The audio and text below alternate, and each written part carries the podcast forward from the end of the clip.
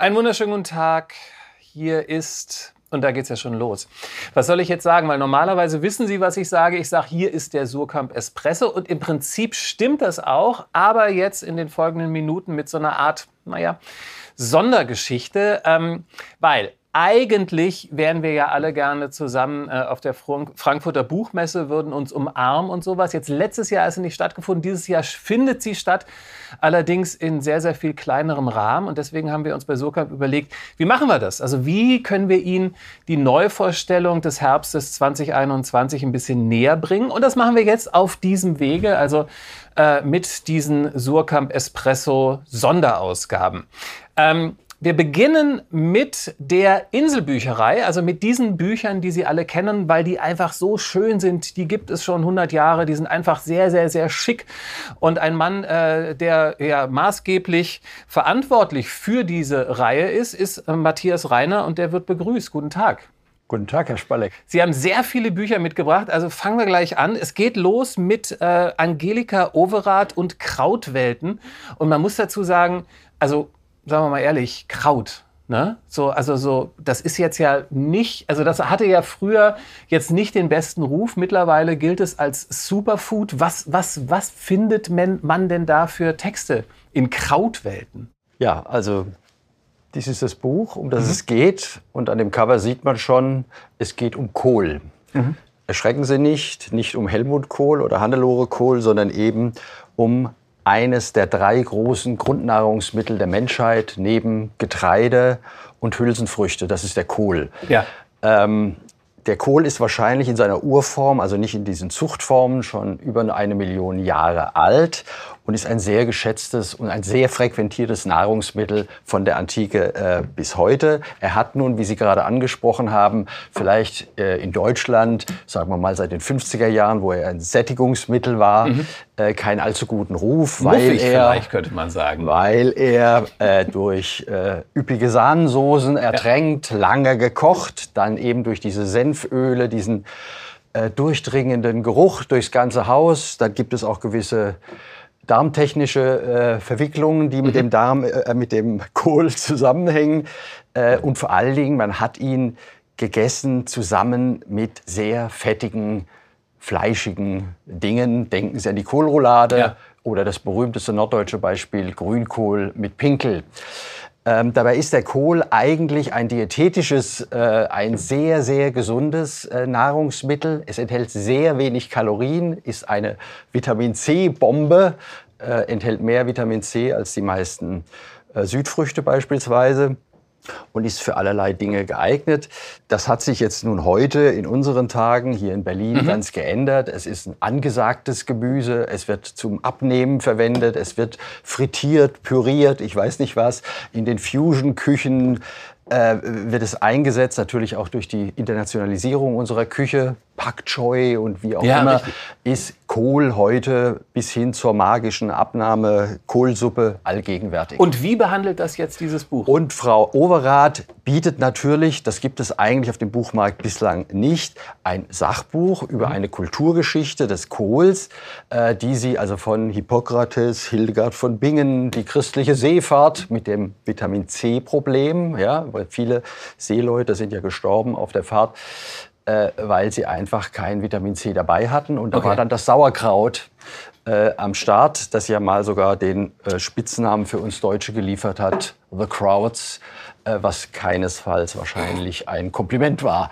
Gut, und Frau Overath eine anerkannte Schriftstellerin, die also Romane schreibt, die Essays schreibt, Gedichte schreibt, in der Schweiz lebt, hat hier eine Kulturgeschichte, aber auch viele Geschichten rings um den Kohl erzählt auf 100 Seiten, die das Thema sehr, sehr anschaulich nahebringen. Von der Kunstgeschichte, mhm. können Sie nachher in den Band blättern, Herr Spalleck, äh, ist äh, der Kohl in vielen Stillleben ein, ein gern gesehenes Motiv, bis hin zu eigener persönlicher Geschichte der Autorin, die unter verschiedenen Krankheiten litt und dann Krautsalat, Krautsaft und ähnliches zubereitete Herrlich. und Dinge dann äh, in ihrem Körper bewirkten, die äh, durch Antibiotika nicht erreicht wurden. Also eine ganz vergnügliche, schön äh, bebilderte ähm, Lektüre, die man nur empfehlen kann mit Rezepten. Mit Rezepten. Das ja. hätte ich nämlich sonst noch gefragt. Das war Buch Nummer eins. Buch Nummer zwei ist ein modernes Märchen. Und zwar Theodor Storm, Die Regentrude. Man muss sich vorstellen, ähm, in der Geschichte alles verbrennt, alles ist vertrocknet. Äh, der, der sogenannte Feuermann ja, wütet. Ja, und ähm, die Menschen können sich irgendwie nicht mehr daran erinnern, wie sie die wasserbringende Regen, Regentrude aktivieren. Was ist das für eine Geschichte? Ja, wenn wir uns hier das Cover anschauen, sehen wir schon, das ist nicht unbedingt Inselbücherei comme il faut.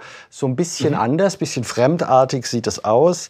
Die Geschichte selbst ist eigentlich äh, konventionell, stammt aus dem 19. Jahrhundert von Theodor Storm, ist vielleicht nicht sein bekanntestes Werk, wie jetzt der Schimmelreiter oder ja. ähnliches. Ähm, aber es ist ein äh, populäres, kleines Kunstmärchen, dessen Inhalt uns heute merkwürdig bekannt vorkommt, weil eben eine norddeutsche Landschaft geschildert wird, in der es irgendwie nicht mehr regnet. Ja. Da sind wir Brandenburger und Berliner irgendwie gedanklich gleich dabei, vielleicht auch noch andere. Und ähm, in dieser Krise ist es so, dass die kleinen Bauern ähm, praktisch ihr Land verlieren. Sie ernähren ja auch über die Feldfrüchte ihr Vieh. Ähm, also ihre ganze Existenz ähm, steht auf dem Spiel, während es wie in jeder Krise Krisengewinnler gibt, die halt ihre Felder in tieferen Gegenden äh, haben, wo dann das Gras glänzend wächst. Sie machen große Gewinne und können dann auch noch günstig oder zu gar keinem Preis diese ähm, Felder der armen Kätner und Kleinbauern aufkaufen. In dieser Geschichte, das ist ja ein Märchen, machen mhm. sich dann ein junger Mann und eine junge Frau, die zu diesen beiden Parteien Groß- und Kleinbauern gehören, auf, um die Regentrude, so eine Art Naturgottheit aufzusuchen, die wohl eingeschlafen sein müsse. Äh, mhm. weshalb mhm. es nicht mehr regne. Die Geschichte erspare ich Ihnen jetzt im weiteren Fortlauf. Man soll es ähm, ja auch noch lesen. Aber das Besondere an, dieser, an diesem Buch ist jetzt nicht, dass der Inselverlag dieses reediert, das gibt es ja in verschiedenen Ausgaben, sondern dass die große und wunderbare Autorin Judith Schalansky, die ja auch eine hervorragende Typografin ist, mhm. ähm, eben sich dieses Buchs in mehrerlei Hinsicht angenommen hat. Frau Schalansky hat die Naturkunden bei Mattes und Seitz herausgegeben, hat bei Surkamp den Hals der Giraffe publiziert und ähnliche Dinge. Ähm, und jeder, der ihre Bücher kennt, weiß, dass da nicht nur ein toller Inhalt drin steckt, sondern dass das im Prinzip alles Buchkunstwerke sind, die sie da gestaltet. Das heißt, sie hat also dies in einer ihr genehmen Schrift setzen lassen. Sie mhm. hat es mit Bildern versehen. Sie hat sie eigenwillig koloriert, hat teilweise die Schrift auch koloriert und hat dem Band ein fulminantes Nachwort beigegeben, indem sie auf diese von mir schon angesprochenen offensichtlichen Parallelen zu heutigen klimakatastrophalen mhm. Entwicklungen äh, Bezug nimmt. Und sie sagt es, glaube ich, nicht explizit, aber es wird sehr deutlich, auf eine Regentrude brauchen wir heute nicht zu warten, sondern wir müssen selbst sehen, dass wir die katastrophalen Entwicklungen stoppen oder vielleicht sogar zurückführen. Soweit also die Regentrude äh, von Theodor Storm. Kommen wir jetzt äh, quasi zu einer Frage. Und die Frage heißt, warum Dante? Gestellt äh, im Titel von Sibylle Levit Levitscharow, so ist es richtig. Ähm, die göttliche Komödie von Dante in Italien kennt es, glaube ich, fast jeder. Äh, also auf jeden Fall in Auszügen. In Deutschland ist es immer noch so ein bisschen unter ferner Liefen äh, behandelt. Ähm, warum äh, tun wir uns so schwer mit diesem Werk? Ja, also dies in diesem hellisch-roten Gewande von Frau Levitscharow persönlich ausgesuchten Umschlag ähm, Natürlich überlegt ein Verlag, wenn ein 700. Todestag eines monumentalen Autors ansteht, was macht mhm. er da? Soll er eine Biografie reanimieren, die er schon im Programm hat? Soll er die göttliche Komödie noch mal 10 Euro billiger irgendwie unter die Leute bringen? Wir haben uns für was anderes entschieden. Wir haben uns überlegt, eine Einführung von einer Dante-Expertin in unser Programm aufzunehmen. Mhm. Ich meine, Sie werden das kennen. Unter allen literaturaffinen Leuten gibt es solche Monolithe, Meilensteine, mhm. Prousts Recherche oder hm, man redet drüber, die wenigsten haben es gelesen. Äh, dann versucht man es mal, man möchte irgendwie mitreden. Ähm, die, die göttliche Komödie, die am Anfang ja noch gar nicht göttlich war, sondern erst später von Zeitgenossen so tituliert wurde, ist ein solches Werk, ein, ein, ein Langgedicht in Terzinen verfasst, über viele hundert Seiten, wirklich keine sehr einfacher Lektüre und dann auch verfasst in einer Zeit, äh, wo die Religion noch eine ganz andere Rolle spielte, mhm. wo also dieses Buch handelt ja letztlich von Jenseitsvorstellungen, ein Gang durch die Hölle, durchs Fegefeuer, durch die paradiesischen Gefilde bis hin zum Himmel. Da haben wir uns sehr gefreut, dass äh, Sibylle Levitscharow, die seit vielen Jahren äh, das eines ihrer Lieblingsbücher ist, mhm. ähm, die selbst Religionswissenschaftlerin ist, was bei diesem Buch durchaus hilfreich sein kann, ja. die selbst einen Dante-Roman, das Pfingstwunder bei Surkamp vor einigen Jahren veröffentlicht hat, ähm, hier nun in der von ihr sattsam bekannten, klaren Sprache die Themen durchgeht, okay. äh, die mit diesem Buch zusammenhängen. Also sie erklärt, um was es da geht, wieso der Dante ein Nationaldichter Italiens ist, wieso da dort eben jedes mhm. Kind dieses Buch kennt, hierzulande vielleicht nicht.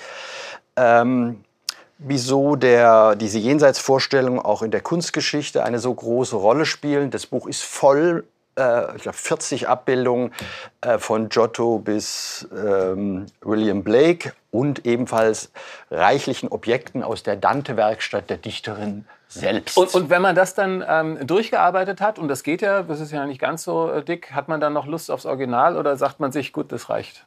Ja, das gibt es natürlich, solche Bücher, die kennen wir aus unserem Verlag. Äh, wenn die Zusammenfassung gut ist, ja. dann sagt man, das kann ich mir schenken. Das würde ich jetzt mal so nicht sagen. Was sehr hilfreich ist, was er auf jeden Fall in einem Kapitel abhandelt, ist, es gibt ungefähr 50 deutsche Dante-Übersetzungen, also Divina Commedia Übersetzungen, mhm. ähm, die sehr, sehr unterschiedlich sind. Und da spricht sie Empfehlungen aus. Und es wäre für Sie, wenn Sie jetzt sagen wollen, nach dieser Vorstellung möchte ich damit endlich anfangen, ähm, sehr gut, wenn Sie dann wüssten, was vielleicht die Ihnen gemäße Übersetzung wäre, mit der Sie gut in dieses Buch hineinkämen. Okay.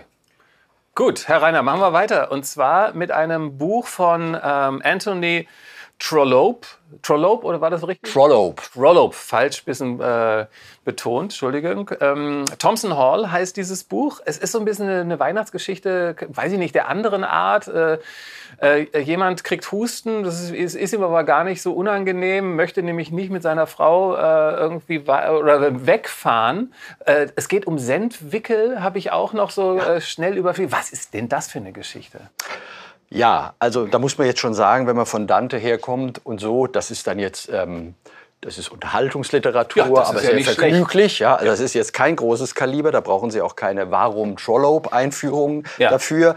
Äh, Trollope ist ein Zeitgenosse von Dickens, also ein englischer äh, Schriftsteller im 19. Jahrhundert, der 50 Romane verfasst hat, in England eine riesen Gesamtwerkausgabe hat und in Deutschland nahezu unbekannt. Mhm. Ähm, das ist eine seiner vergnüglichsten und erfolgreichsten äh, Erzählungen, Christmas on Thompson Hall. Ähm, hier nochmal im Bilde, die wir neu haben übersetzen lassen, damit sie frisch wirkt, die wir von einer grandiosen Illustratorin, Irmela Schautz, haben äh, durchillustrieren lassen. Und natürlich steht Weihnachten, britische Weihnachten im Fokus dieser Geschichte. Es ist ein mittelaltes Ehepaar, das glücklicherweise im Gegensatz zu uns nicht arbeiten muss, äh, sondern von seinen Zinsen leben kann und es reist das Jahr über durch Frankreich, am besten Südfrankreich, mhm. wo es weit weg ist von dem Nebel und dem scheußlichen, angeblich scheußlichen Wetter auf der Insel.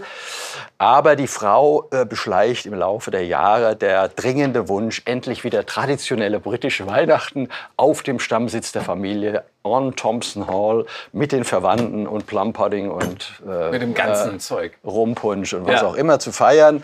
Und er hat keinen Bock auf die Verwandtschaft und mauert und stellt sich krank. Und so ist es eine Reise mit Hindernissen, recht vergnüglich, mit britischem Humor, die dann schließlich auf Thompson Hall einmündet mit einem recht überraschenden Ende. Mehr soll hier nicht verraten werden. Gut, das, das reicht ja auch vollkommen. Also jetzt haben wir äh, Dante Weihnachtsgeschichte und jetzt sind wir bei Peter Hacks angekommen, dem, äh, dem letzten Buch jetzt bei, bei dieser Vorstellung der Inselbücherei, Der Bär auf dem Försterball.